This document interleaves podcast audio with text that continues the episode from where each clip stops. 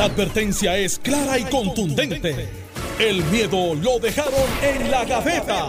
Le, estás dando play al podcast de Sin, miedo, de Muy Noti1630. buenos días, bienvenidos a Sin Miedo, luego digo ante la justicia. Bienvenidos a Sin Miedo, yo soy Jerry Rodríguez estamos hoy aquí, ¿verdad? Eh, cubriendo Están los locos sueltos hoy. al, Están los al locos compañero sueltos. Alex Delgado. Este, ay, ay, ay. Esto Déjame- está fuerte, esto comenzó de- fuerte hoy. Déjame completarlo con lo que le dijo Tatito a José Luis Dalmau. Trinchera la lucha. Ay, mi y José madre. Luis le dijo derrota, ¿qué derrota? Eh, esto está fuerte hoy. Carmelo Río, buenos Sa- días. Saludos a ti, Jerry. Saludos a Alejandro. Hoy se O sea, invirtieron que los en papeles. el aire. Sí, Sí. ahora sí. No me digas eso. Sí, sí, sí. Por eso yo detuve, porque yo dije, muchacho, eso no vamos a dejar ir. Bienvenido. Muchacho, ese soundbeat, ese soundbeat está buenísimo. Eh, Si es soundbite, estamos chavos. Si es soundbite, estamos Bite, soundbite, Exacto. Te- soundbite. Te, tiraste ahí un inglés, sí, y me. Pues, Eh, de ese tema, porque No, no, pero mírate este vacilón. Ese Eh, tema, ahora- hombre. hoy, hoy me toca a mí. De, llego ya a las doce y media de la noche, como todos los puertorriqueños que estamos en la legislatura trabajando, después de haber Datito y Del Mau ah, eh, hecho lo que hicieron ¿Cómo? Y, y que, y que no se aprobara lo que se va a aprobar, esto es revolú. Y cuando llego a mi casa a tratar de abrir el portón, no tenía luz. Y yo dije, pues está bien. Coge. Sí, Wow. boom, dije, ahí está. Y yo dije, pues está bien, esto es cuestión Bueno de un par de horas. Yo confío en Luma, vamos, par de horas. no ha llegado todavía. Eh, fui, prendí mi planta, que es una planta este, de las que no es. Es una planta vieja, pero funciona. Eh, no es silenciosa, pero tampoco es muy ruidosa. Como todos los puertorriqueños, tengo más guataje del que necesito, porque tú sabes cómo somos. Te dicen, con 5 mil tú la mueves y dicen, no, yo quiero una de 10. Por si acaso, pues yo quiero prender los aires, abanicos, lo que nunca prende. Ujú. Entonces, eh, a las 12 y 10 me hice la tarea de prenderle y como es diésel, hace tan, tan, tan, tan, tan. Entonces yo me acordaba de mis vecinos, que es Pompi y Mari, que están al lado, eh, y deben de estar diciendo, Carmelo, su papá se llama Carmelo, mamá Lidia, su hermano Rubén, Omar, esto, su Se acordaron de, todo, de todo tu árbol Porque genealógico. cuando prende la planta hace mucho ruido, así que yo me levanté bien temprano hoy, me fui para el gimnasio temprano para evitarle que él saliera, lo más seguro con ojera, y me dijera, eh, vecino, bonito más, la planta. Durmió bien. Mío bien. Así que, perdón, Mari y, y. Pompi, en algún momento voy a tratar de hacer algo para que no suene tanto. Bueno, y buenos días al gobernador Alejandro García Padilla. Buenos días a ti, Jerry. Buenos días a Carmelo, al país que nos escucha eh, y a todos los que nos honran con su sintonía. By the way, todavía no tengo luz. Sector Ortiz. No, yo, yo, te al lado de Willis Pincho, muchacho. yo, te, yo te lo acabo de decir. Atiendan no el juego para no coger un bolazo. Pues. Yo, yo vengo para acá mañana otra vez. No, hermano, es que te Bueno. Sí. Bueno, vamos a ver, vamos a ver lo que pasa con todo esto. La realidad que el tema candente hoy, obviamente, es lo del presupuesto, porque temprano durante el día ayer se hablaba de un lado y del otro. El dúo se escuchaban entonaditos, bien entonaditos, lo que es eh, Juan Zaragoza cantando la primera voz por el Senado en la Comisión de Hacienda, junto a Jesús Santa, que le estaba haciendo la segunda voz desde la Cámara de Representantes en la misma comisión. Y eso hasta ese momento, tal parece que a, la ciudadanía como que le estaba sonando bastante bien. Hasta, hasta que entonces, voy a leer la nota de notiuno.com, el tranque entre el liderato del Partido Popular Democrático en la Cámara de Representantes y el Senado continuó anoche tras la aprobación por ambos cuerpos de la resolución del presupuesto de 10.112 millones de dólares que incluye un lenguaje restrictivo impulsado por el presidente cameral Tatito Hernández. Según informe de la delegación del Partido Nuevo Progresista, votó en contra en ambos cuerpos legislativos. Anoche, el presidente del Senado, José Luis Dalmao, insistió en llevar a votación la medida a pesar de que toda la delegación del PNP había anticipado que votaría en contra, recibiendo así el mínimo de 14 votos, mientras la Cámara de Representantes aprobó el informe de conferencia 27 a 12 con el voto a favor de Leslie Burgos del proyecto Dignidad. Votaron en contra todos los PNP, Denis Márquez y los representantes del movimiento Victoria Ciudadana.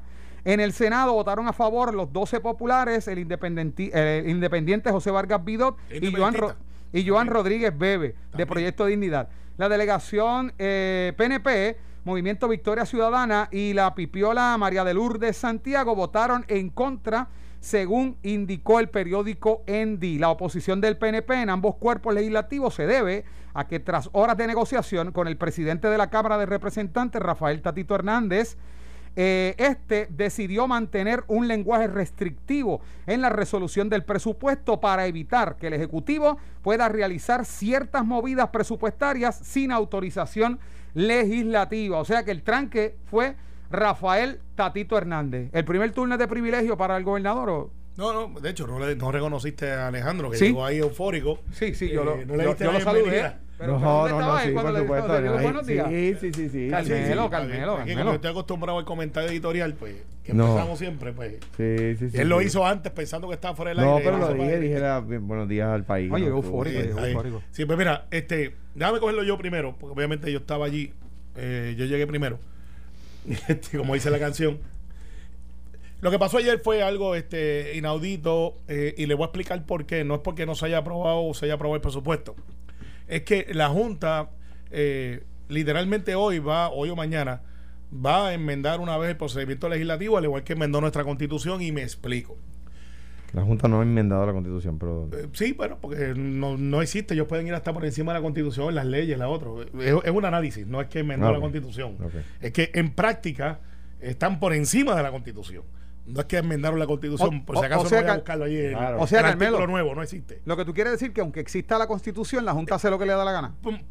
Eso fue lo que Básicamente, y entonces o- ayer eh, yo le, tuve que leerlo dos veces. eh, en el análisis político partidista, este, pudiera ser una victoria temporera para Tatito Hernández, eh, que ya la Junta le había dicho, ese lenguaje que tú tienes ahí, restrictivo, de ser el gobernador desde la Cámara, no va.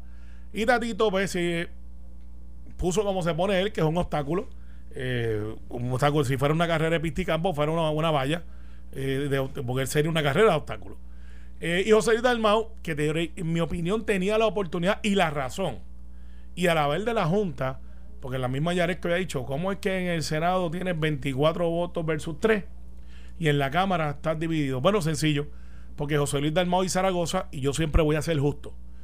Eh, soy PNP y, y soy secretario del PNP. Pero eres buena persona pero, a pesar de eso. No, pero y, y hago el programa de Alejandro a pesar de eso. Eh, pero el Partido Popular del Senado, que aparentemente es, el, pa- es un partido diferente al Partido Popular de la Cámara, digo, mira, pues si ustedes le quitan esa restricción y estamos negociando y me, y me recoges mi presupuesto, que es el- la cantidad que yo quería versus lo que quería el gobernador, que eran 233 millones más, pues vamos a negociar y se negoció. Eh, yo hablé con José Luis, habló Tomás, eh, después el gobernador dice, pues si es así yo lo filmo, todas esas cosas que pasaron.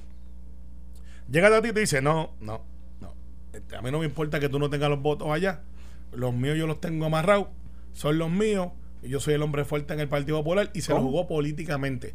A pesar de que Santa, que yo lo sé, no lo va a decir públicamente, pero yo lo sé, estaba de acuerdo con Zaragoza, porque son hombres de número. Están mirando esto de una perspectiva totalmente diferente. No lo están mirando de quién tiene más mollero o quién es el cheche de un partido. Lo que están mirando es cómo yo apruebo un presupuesto donde hay un concierto de acuerdos que hace tiempo no se veían. ¿Qué sucedió al final del día? Se han inventado esta teoría que yo no sé cómo lo van a hacer. Si usted aprueba el presupuesto en la Cámara y lo pasa al Senado y el Senado lo enmienda como pasó y después usted lo envía para la Cámara para ver si la Cámara concurre. La Cámara dijo, no estoy de acuerdo con las enmiendas del Senado. Este es el procedimiento legislativo usual. Agárrese bien si usted es de los que le gusta la política, porque esto que le voy a decir no es ciencia ficción. Esto pasó ayer en el Senado y en la Cámara. Una vez empiece ese proceso que se da el comité de conferencias porque no hubo acuerdo, usted tiene un, número de días para usted entrar en una conferencia en este momento para aprobar el presupuesto, es junio 30. La Junta había dicho, no, no, no, no. El 22 me tienes que dar un presupuesto, primero a las 6 de la tarde, se pidió una extensión, la dieron, 10 de la noche, se terminó aprobando a las 11 y pico, pero aquí es que va el catch. Aquí es que va el catch. Estos muchachos de la Junta le han escrito una carta, la Natalia Yaresco, al Senado y la Cámara diciendo, miren, aprueben ese presupuesto, que ya de por sí, si lo aprueban y los dos aprueban, no tiene otra salida que irse para donde el gobernador. O sea, no tiene un stop, no se para en el morro, eh, va directamente Pony Express. llega Con las medidas restrictivas. eh, sí, sí, va como, como se aprobó. Allá el gobernador no tiene, no tiene una salida, no tiene una rampa de emergencia, eso va directo a Fortaleza. Para que el gobernador lo vete o lo firme. Ya sabemos que el gobernador ha dicho, así como está, lo voy a vetar. Y después en el segundo turno de reputación, para no aburrir, porque es complicado, explico por aquí es el punto primero que yo quiero hacer. La Junta ha puesto por escrito que a pesar de que esto que te acabo de explicar, que es el procedimiento legislativo de los últimos 100 años en el Senado, mira, yo te puedo decir ahora que eso que Tatito este, puso ahí, de que puede ser el gobernador desde la Cámara, no va porque eso es burocracia, que fue lo que dijo la Junta. Pero ahora se lo van a poner por escrito para que entonces ese mismo presupuesto que ya va de camino donde el gobernador le diga, eh, mira para atrás, mira, eh, que lo puedes enmendar. Y yo le dije a José Luis cuando él me lo dijo, José Luis, eso no puede ser, este, eso no es correcto. y José Luis me enseña la carta. Y cuando yo la carta digo, pero estos tipos acaban, pues la palabra tipo no es despectiva, pero para referirme a ellos sin mucho respeto. Eh, esto es gente de la Junta. Acaban de enmendar el procedimiento legislativo y le han dicho, a pesar de que ustedes ya cumplieron con su deber, bien o mal, yo le puedo dar a ustedes un violation, que es lo que se llama al acuerdo, para enviártelo para atrás para que tú lo enmiendes. Entonces yo me pregunto, ¿y cuando eso vire para atrás, cómo yo lo puedo hacer? No, pero bueno, déjame discrepar. ¿Por qué?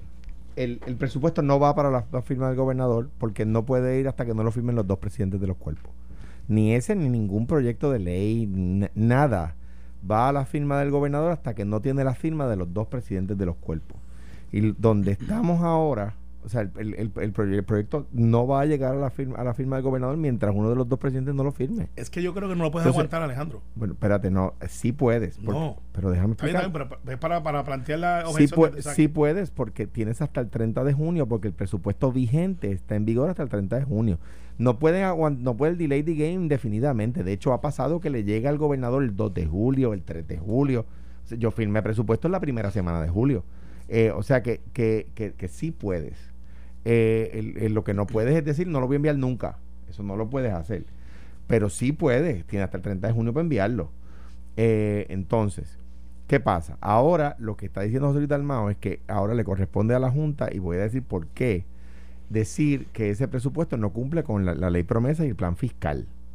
Una vez el- la Junta contesta eso, si es que contestan eso, eh, entonces tiene la legislatura hasta el 28 de junio para enmendarlo. ¿Qué- ¿De qué es de lo que se trata? ¿Cuál es el tranque? Porque aquí hemos hablado muchísimo del tranque, pero no le hemos dicho tanto, no hemos explicado con tanta profundidad cuál es el tranque, a qué se debe el tranque. El presidente de la Cámara, Rafael Tatito Hernández, incluyó una medida que está diseñada para que el gobernador no pueda coger chavos de una partida y ponerla a pagar los cabilderos de la estadidad. Eso es. El presidente del Senado, el presupuesto del, o sea, si, si el presupuesto no se aprueba, si la Junta no lo acepta o si el gobernador no lo firmara en su día, cuando le llegue, el presupuesto que, eh, que quedaría en vigor es el de la Junta. El presupuesto del Senado, distinto al de la Junta, tiene fondos para la universidad, que el de la Junta no tiene. Tiene fondos para la comunidad sorda, que el de la Junta no tiene. Tiene fondos para la sinfónica, que el de la Junta no tiene. El, el de Tatito tampoco. el eh, eso se lo incluyó en el Senado. Porque en la, la Cámara de la no le, sinfónica. no le incluyó la Sinfónica, no le, escribió, no le incluyó Joven Empleo, no le incluyó dinero para los Pero, por ejemplo, hay unos que sí están los... No tiene fondos para juego empleo, como tú dices.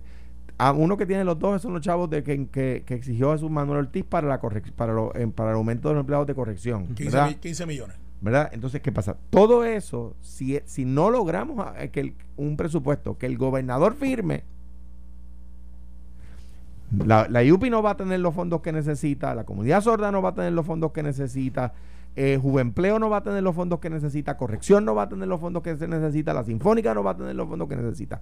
Todo porque el, el- quieren ponerle una traba para que el gobernador no pueda eh, pas- pasar de una, una partida a otra los fondos para los cabilderos de la estadidad. Pues, ¿por qué yo creo, y lo digo con el mayor respeto, respeto eh, en más de un sentido? Porque respeto la pelea que están dando los representantes también, porque respeto el esfuerzo que están haciendo, porque respeto a Jesús Santa, porque respeto a Juan Zaragoza, eh, porque respe- respeto el trabajo que están haciendo como funcionarios electos en la democracia. Pero les voy a decir que, o sea, yo fui gobernador y esto es así de sencillo. Tú no me das los fondos para contratar, para que Prafa contrate a Jerry. Lo contrato en Fortaleza. Si yo tengo presupuesto de fortaleza, pues ya, así de sencillo. Gobernador, usted le está enviando un mensaje a Rafael Tatito Hernández. No, le estoy le está dici- diciendo fírmalo. No, le estoy diciendo que, que le estoy diciendo que cuidado, que por una cosa que no podamos evitar anyway, que hay, que hay cosas que no va a poder evitar como quiera, porque el Poder Ejecutivo tiene las facultades que tiene. ¿Verdad? Eh, no ponga en riesgo los chavos de la universidad, los chavos de la sinfónica, los chavos del aumento de corrección, De los chavos- retirados, los de chavos de los retirados, los chavos del de Juvenpleo. O sea, De los eh, pero, municipios, pero, pero de siendo, los cate- municipios. siendo categóricos, siendo categóricos en ese sentido, porque allí hay empleados, la gente de la Sinfónica está pendiente, este, el dinero que se puede perder. Entonces, quiere decir, gobernador, que usted, si el tranque permanece, que sabemos que el tranque está eh, en el bando de Rafael Tatito Hernández, él, él, Rafael Tatito Hernández, en su negativa de firmar ese presupuesto, está poniendo en riesgo esos fondos. yo no, es que yo no lo quiero singularizar como un ataque a Tatito porque no lo siento de esa No, si no es ataque a Tatito, es el él que no está firmando a Tatito. lo, lo- lo que, Si él no lo está firmando, lo que estoy diciendo es cuáles son las consecuencias. Si, si, si no se aprueba el presupuesto como lo aprobó el Senado, que ya el gobernador dijo que no lo aprobaría, que no lo firmaría, Del de Senado sí. que, que no, si no se aprueba como, como lo aprobó el Senado, el Exacto. gobernador ha dicho que no lo firmaría. Exacto. El de Senado dice, tenemos consenso, yo lo Exacto, firmo, yo exacto. cedo un poco. Entonces, se entonces quedaría en vigor para que la gente sepa, ¿y qué pasa? Pues entonces queda en vigor el de la Junta. Y te, quiero- te quiero decir una cosa más. Ujú. Queda en vigor el de la Junta que no tiene todos esos fondos que yo acabo de enumerar. Pero una cosa más. El, queremos, todos queremos que la Junta termine, ¿verdad? Y la Junta termina cuando logremos cuatro o cinco, no me acuerdo ahora mismo, presupuestos corridos, balanceados, certificados por la Junta, ¿verdad? Si se aprueba como lo, como lo aprobó el Senado, este sería el primero. Si no se aprueba, si el gobernador no lo firma, tenemos un año más sin que empiece a contar la, la hora de salida de la Junta. Y, y- y- Yo- y yo con te- un yo tengo una pregunta. Con un consenso, porque entonces, ya por lo menos, si ya tú empiezas con el primero, la presión del segundo, en mi opinión, le cae hasta el propio gobernador y le dice, mira, ya tienes el primero, te dimos el primero. El segundo depende de cómo tú manejes el primero. Y hasta le pones, o sea, si tú lo que quieres es como legislatura, ver de que todo lo que se gaste sea conforme a lo que estaba programado, pues el gobernador tiene hasta como quien dice una entrevista de trabajo de que si falla en el segundo, tú le puedes decir, mira, fallaste en el segundo, no te puedo firmar y es culpa tuya. Y una, se- mira, se- no, no mencioné fondos para los municipios, fondos para los empleados de prepa, fondos eh, para la residencia del centro médico, eh, fondos para el programa de residencia de neurología. Todo eso está en juego. ¿Por qué? Porque Tatito correctamente Correcto. quiere impedir que el gobernador eh, eh, pague los cabilderos de la estadidad. Pero lo- mi, mi respuesta a eso es, es que lo va a poder hacer como quiera, porque si no se los das en Prafa, los contrata en Fortaleza. O sea, y, lo- y contrata uno en Fortaleza, pero y contrata ese- uno en ese- OGP, y contrata uno en, en Estado. Y con- Gobernador, pero eso es una razón, eh, eh, un motivo real, porque yo puedo decir Sí lo que yo soy alérgico a la langosta porque no tengo los chavos para pagarla. Sí, o sí. tengo los chavos para pagarla y digo que soy alérgico a la langosta porque no quiero decirte que, que- que tiene colesterol. Pues- Ahora, más allá de esa pregunta, más allá de esa pregunta, usted que es del alto liderato del Partido que Popular alguna vez lo fui. ¿Ah? que alguna vez lo fui. Sí, alguna vez. Ok. Wow. Eh, se entienden muchas cosas con eso. Recuerda que Para usted, para el ex gobernador Alejandro García Padilla, está Rafael Tatito Hernández Montañez, ¿es el líder exclusivo o el líder fuerte o máximo del PPD en este momento? Yo no voy a singularizarlo en ninguna persona. El país está por encima de eso. Yo voy a singularizarlo en los fondos de la UP. Lo Pero está siendo el líder del PPD. Lo voy a singularizar, en los fondos de la comunidad sorda, en los, en los fondos de, que necesita la IUPI, para el programa de neurología, para las residencias. Lo voy a singular- singularizar en los fondos que necesita en la Sinfónica. Lo voy a singularizar en los fondos que necesitan los municipios. ¿Qué es lo que se pierde si no eh, se logra un, un presupuesto que el gobernador firme? Ahí es que hay que singularizarlo. Ahí es que está la fuerza del país. La fuerza no está en los líderes políticos. La fuerza está en la gente de este país. Y quien entonces, después de escuchar sus expresiones como ex gobernador, haya dicho verbalmente o en su mente, y no vamos a tener todo eso, o vamos a perder todo eso, o van a dejar de recibir todo eso por culpa de Tatito Hernández, ¿está pensando correcto? Yo, yo lo que pienso es que eh, se estaría pensando correcto quien diga se va a perder todo eso si no se logra un acuerdo. No hay duda.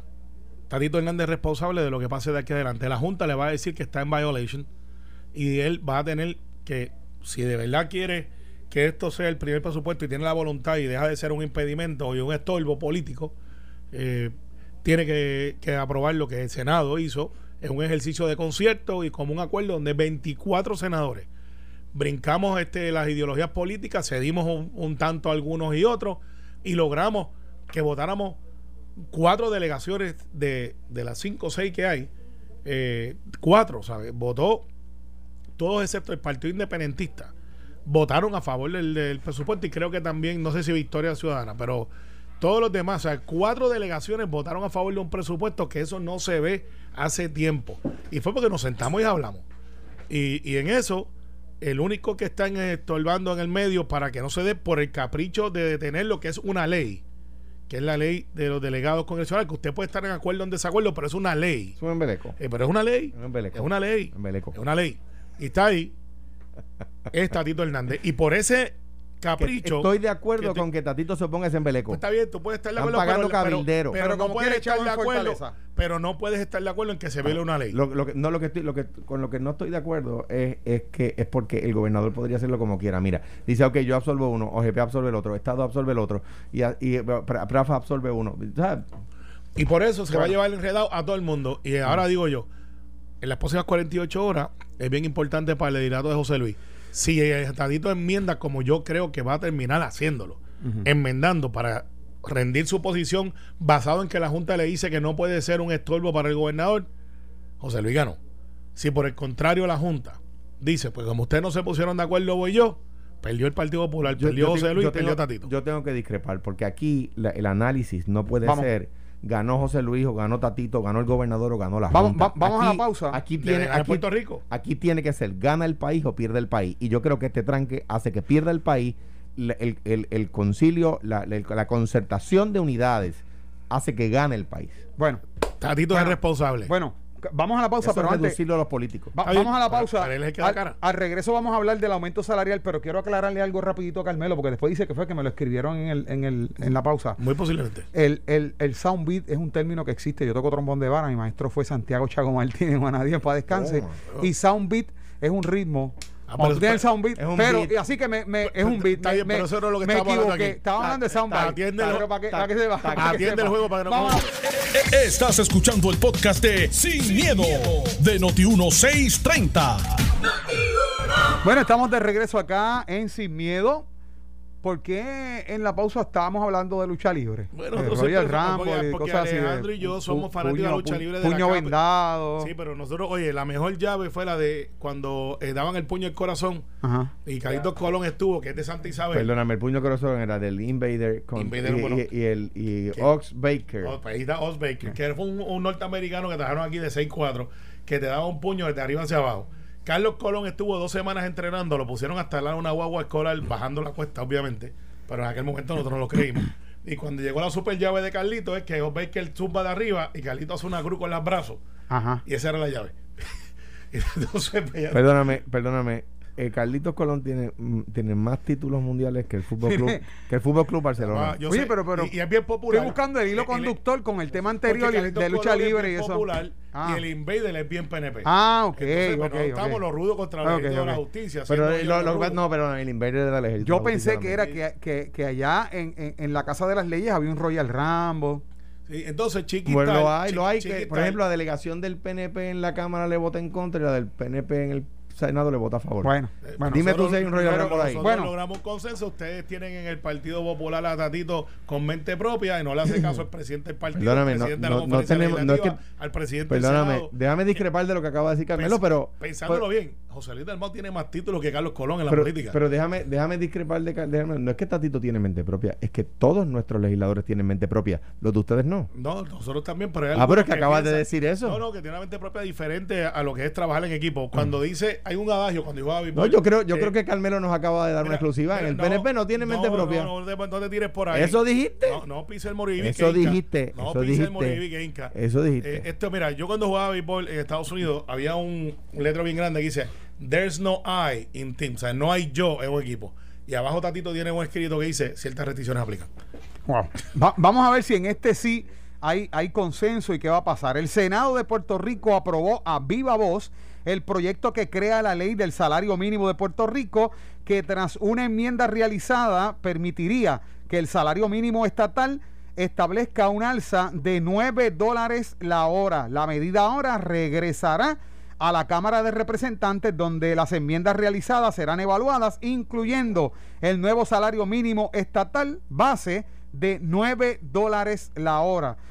Ay, si nosotros partimos, partimos de la premisa de que pudiéramos tomar como modelo, como base, lo que está pasando con el proyecto del presupuesto, y entonces ahora el salario mínimo va para la Cámara, ¿qué va qué, qué, ¿cuál es el futuro? ¿Qué futuro le, le, depara a este proyecto 338 de la autoría de Héctor Ferrer Santiago? Bueno, primero, esto, esto es algo que es cíclico. El primer representante que en verdad le metió este mollero a esto fue Frankie Atile sea, no le eh, acaban de aceptar el carro, no voy a decir en dónde, no le acaban de aceptar el carro a mi hija porque tiene 2.880 millas y no tiene 3.000. ¿Serio? Son miembros de la Junta de Control Fiscal. Pero nada, tú me llamas que yo voy para allá y resuelvo eso. Este, si no mandamos ayer y para que le haga un reportaje de estos positivos. no, vaya, güey, un super dealer que trata muy bien a uno, es la verdad. Bueno, pues no lo hicieron muy bien ahí. Bueno, algún. el, el, hecho es, el hecho es, habla, te, el teléfono del tipo de DACO, del secretario de DACO. Yo lo conozco. mira, mira lo que pasó con esto.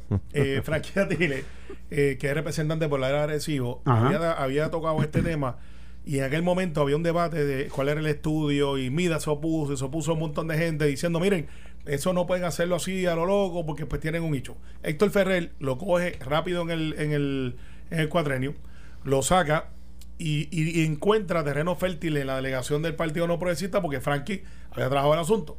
Pedro Pierluisi había dicho esto había que trabajarlo, hay que trabajarlo y nombra una comisión. O sea que se estoy haciendo este trasfondo porque se alinearon todos los planetas para decir, ok, esto tiene que venir y va, pero en adición a eso, en la campaña presidencial, Biden, que es el presidente de los Estados Unidos, para aquellos que todavía están sufriendo, eh, se los dije, eh, dice, miren, esto del presupuesto eh, del, del, del, salario, hay que venir a trabajarlo de verdad, no es una cosa de campaña.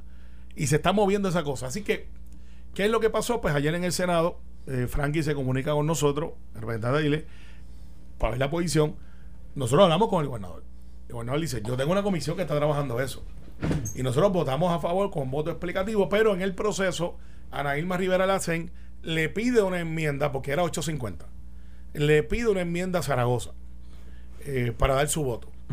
y, Zaragoza se la acoge.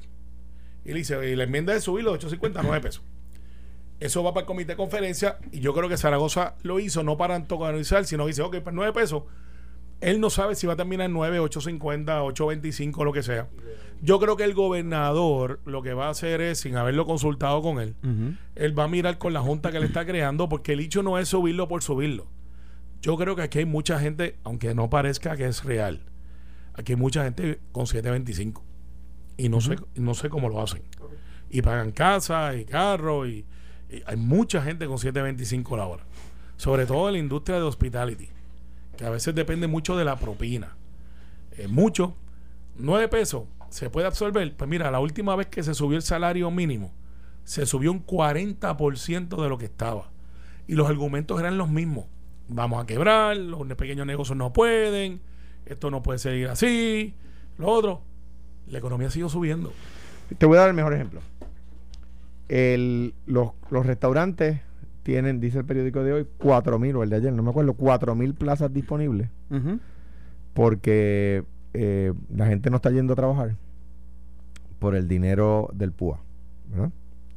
Pero el comercio al detal, incluyendo los restaurantes, y los comercios de venta de, bienes y servicios están que no dan abasto. Tú no consigues quien, quien vaya, o sea, da trabajo conseguir un electricista, un plomero, un ebanista, un, un carpintero, eh, ¿cómo se llama? Un albañil. Eh, da trabajo conseguir, o sea, vas a las tiendas y están llenas, las tiendas están haciendo su agosto, ¿verdad? ¿Por qué? Porque hay dinero en la calle. ¿Qué pasa cuando tú le aumentas el salario a la gente? Pues la gente tiene más poder adquisitivo. ¿Qué es poder adquisitivo? Pues la capacidad de obtener cosas que están a la venta.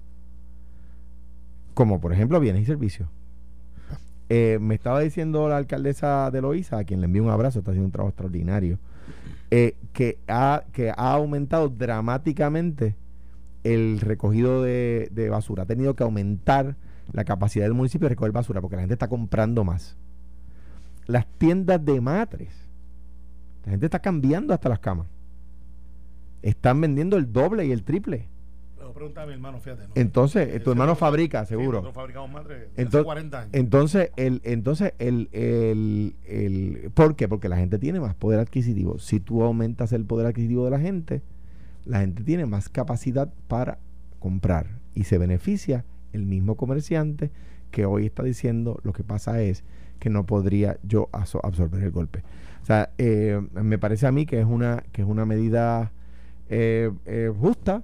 Eh, Juan Zara- felicito a Juan Zaragoza eh, por eso. Felicito a Héctor Ferrelijo, que creo, como decía Carmelo, que había estado llevando, llevando esa bandera en la en la cámara, y a- Fra- Frankie Atile, que fue el que el cuadrillo pasado casi solo. pero no lo logró. No, no, pero. Estos lo lograron. No, pero. Saludo a Frankie también. No, pero hay que darle crédito. Es como cuando la custodia compartida conmigo, que mucha gente me lo adjudica, y estuve siete años. Quien primero radicó eso fue una legisladora del Partido Popular del Sur, enfermera, Qué bien. El- el- el Lidia. Lidia Méndez. Lidia Méndez. Lidia Méndez fue la primera que trajo lo de custodia compartida, no fui Pues, pues nada, a todos los que han estado trabajando eso, eso aumenta el poder adquisitivo de la gente eh, y, y por supuesto, oye, va a haber excepciones eh, y, por eso se atienden de manera excepcional.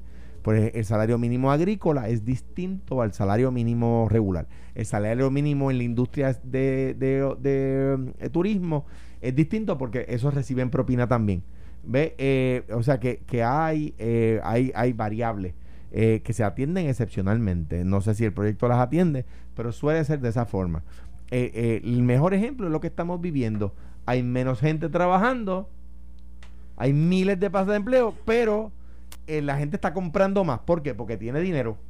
De eso es de lo que se trata. Y va a establecer nuevamente el comité permanente para, para revisar constantemente el salario ¿Qué, mínimo. qué- qué- qué es lo que el gobernador quiere hacer con una medida este más progresiva de inclusión de muchos sectores? Porque el procedimiento legislativo, que por lo general es lento, en este momento se mueve bien rápido. Pero le pongo, le pongo pique al tema, porque aquí estamos, Sí, estamos dale, muy de acuerdo. dale, dale, está bien, Me- dale. Medallas de plata para el PNP, el No. Partido Popular lo aprobó. Eh, eh, medalla olímpica de salto Medalla sobre evitar, evitar el tema de, de- de la división que tienen entre ellos y Me- pues, No va a tener problemas en la Cámara. No Con debería. esa enmienda. pues la verdad es que yo entiendo que no. Lo que pasa es que cuando llega donde el gobernador, el gobernador va a tener que tomar una decisión basado en que ya él tiene un comité que está lo- funcionando. No lo puede vetar. No, eh, No eh, eh, se pone bien difícil. No lo puede vetar. Se pone bien difícil. Eh, y, y tendría que hacer mucha explicación, es verdad. De- de porque, la- porque él está de acuerdo con que se suba el salario mínimo. La cosa es cuánto.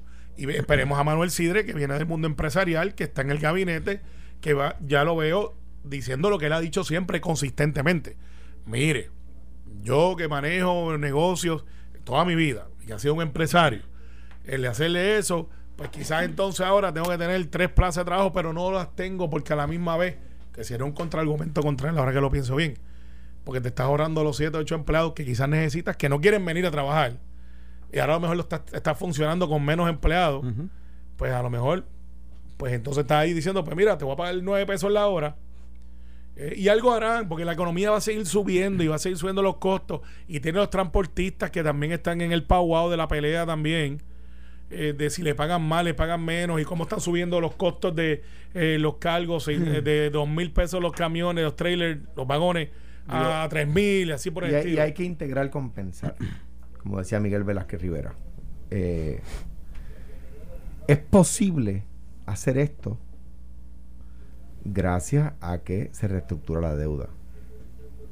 O sea, de todo lo malo, de todas las circunstancias este, turbulen- turbulentas que trae el tema de la reestructuración de la deuda, la ley promesa y todas esas cosas, eh, si no estuviéramos reestructurando la deuda y estuviéramos cogiendo casi la mitad del presupuesto para pagar la deuda que cogieron gobernadores de manera irresponsable, no podríamos estar aumentando el salario mínimo.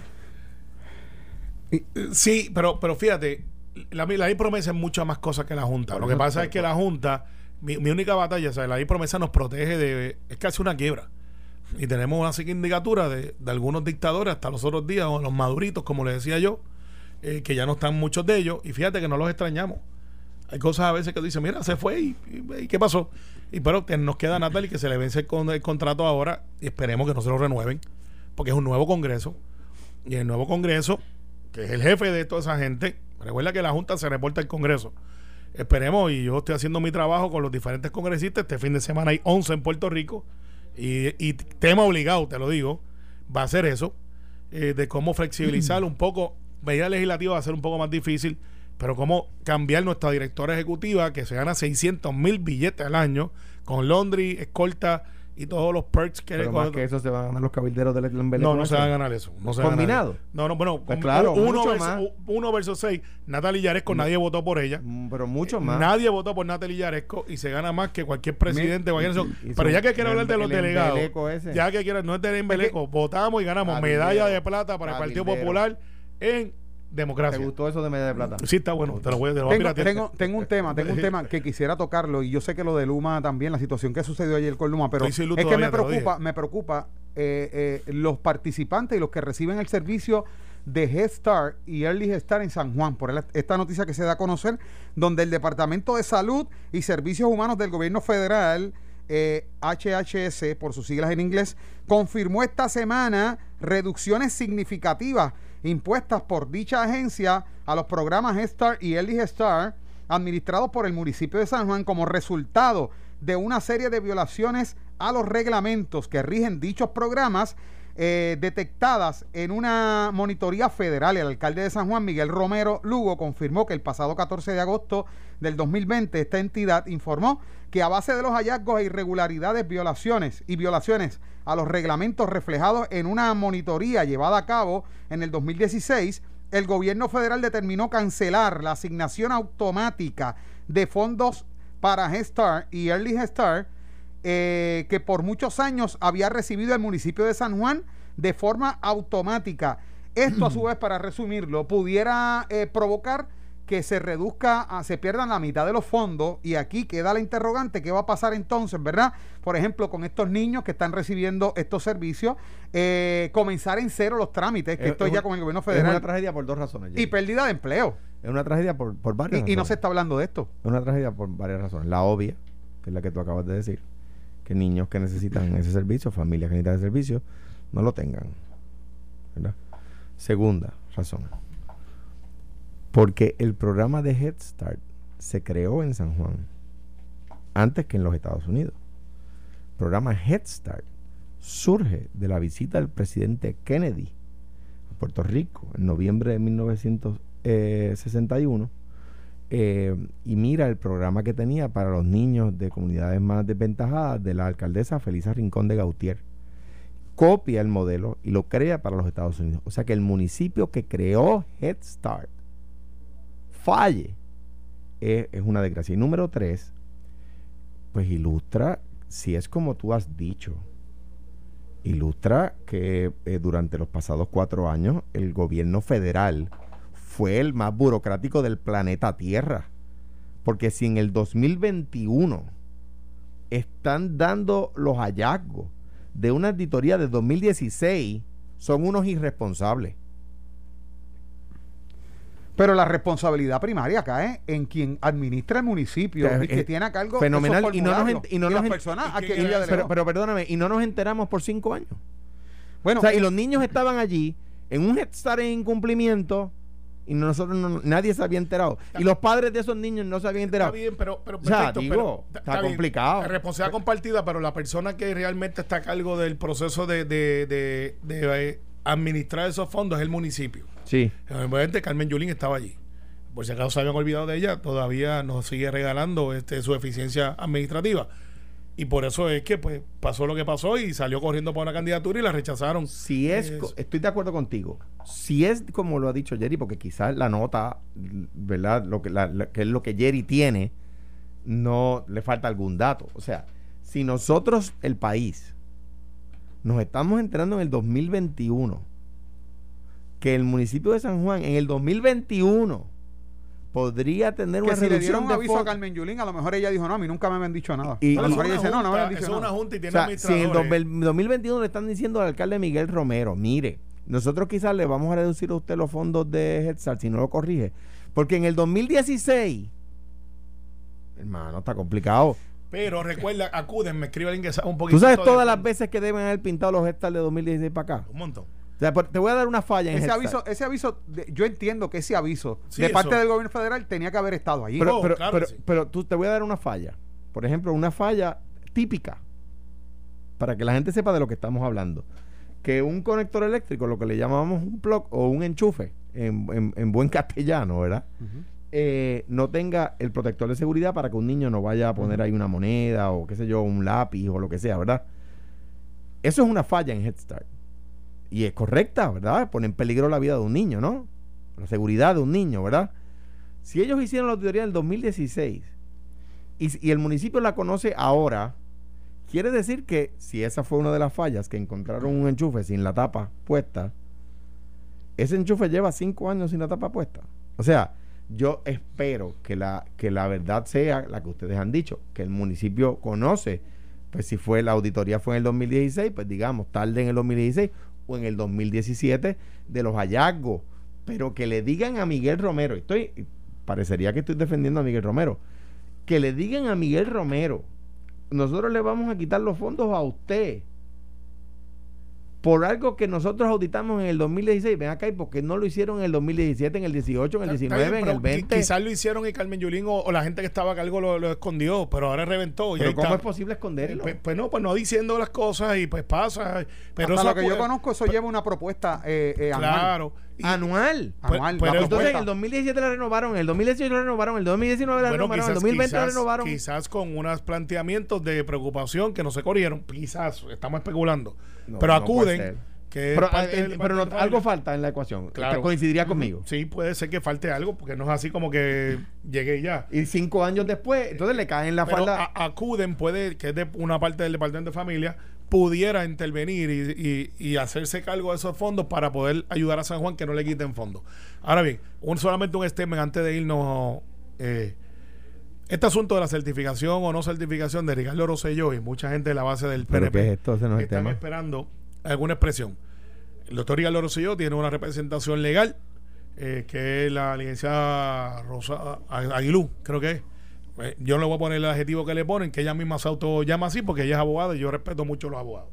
Eh, pero creo que dice la abogada. Este, y ella tiene Mo- su- motorizada. Se, eh, se autonombra de esa manera. Yo, yo gente, respeto mucho la profesión. Que esta semana es la semana Ahora yo abogado. entiendo. Pero el PNP siempre ha estado y estará protegiendo la democracia. Y Ricardo Rosselló fue certificado, pues fue por el voto del pueblo. Y nosotros hacemos lo que tenemos que hacer y nuestros comisionados electorales están dando la batalla para que se certifique Pero- a lo que es un ataque a la democracia. Pero Carmelo, no se equivoquen con algunos cuentos de sirena y algunos instigadores que dentro del propio PNP siempre lo que han hecho es molestar y agitar. dos cosas. Nosotros estamos dando la batalla, el mundo está dando la batalla, y esto no es un asunto de la Secretaría del PNP. Nuestras expresiones han sido claras a favor de todos nuestros afiliados, y Ricardo, Rosselló es un afiliado del PNP. Pero dos cosas. Número, número uno, defender la democracia es defender que los procesos electorales se cumplan. Y lo que la alegación del proyecto de dignidad es que no cumpla con la ley de ustedes. La ley del embeleco dice No, que no, tiene no, dice que tiene que ser residente de Puerto Rico de Washington DC. Y los muchachos Num- hicieron un argumento antes de nosotros, número uno. Y número dos, ahora yo entiendo porque me llamaron de, un- de una cadena de supermercados que de la Secretaría del PNP habían ido y habían acabado con las velas. Eso no es verdad. Creo Bueno, que le tenemos que pero para para- que... Esto fue, el podcast de Sin, miedo, de Noti1630. Dale play a tu podcast favorito a través de Apple Podcasts, Spotify, Google Podcasts, Stitcher y notiuno.com.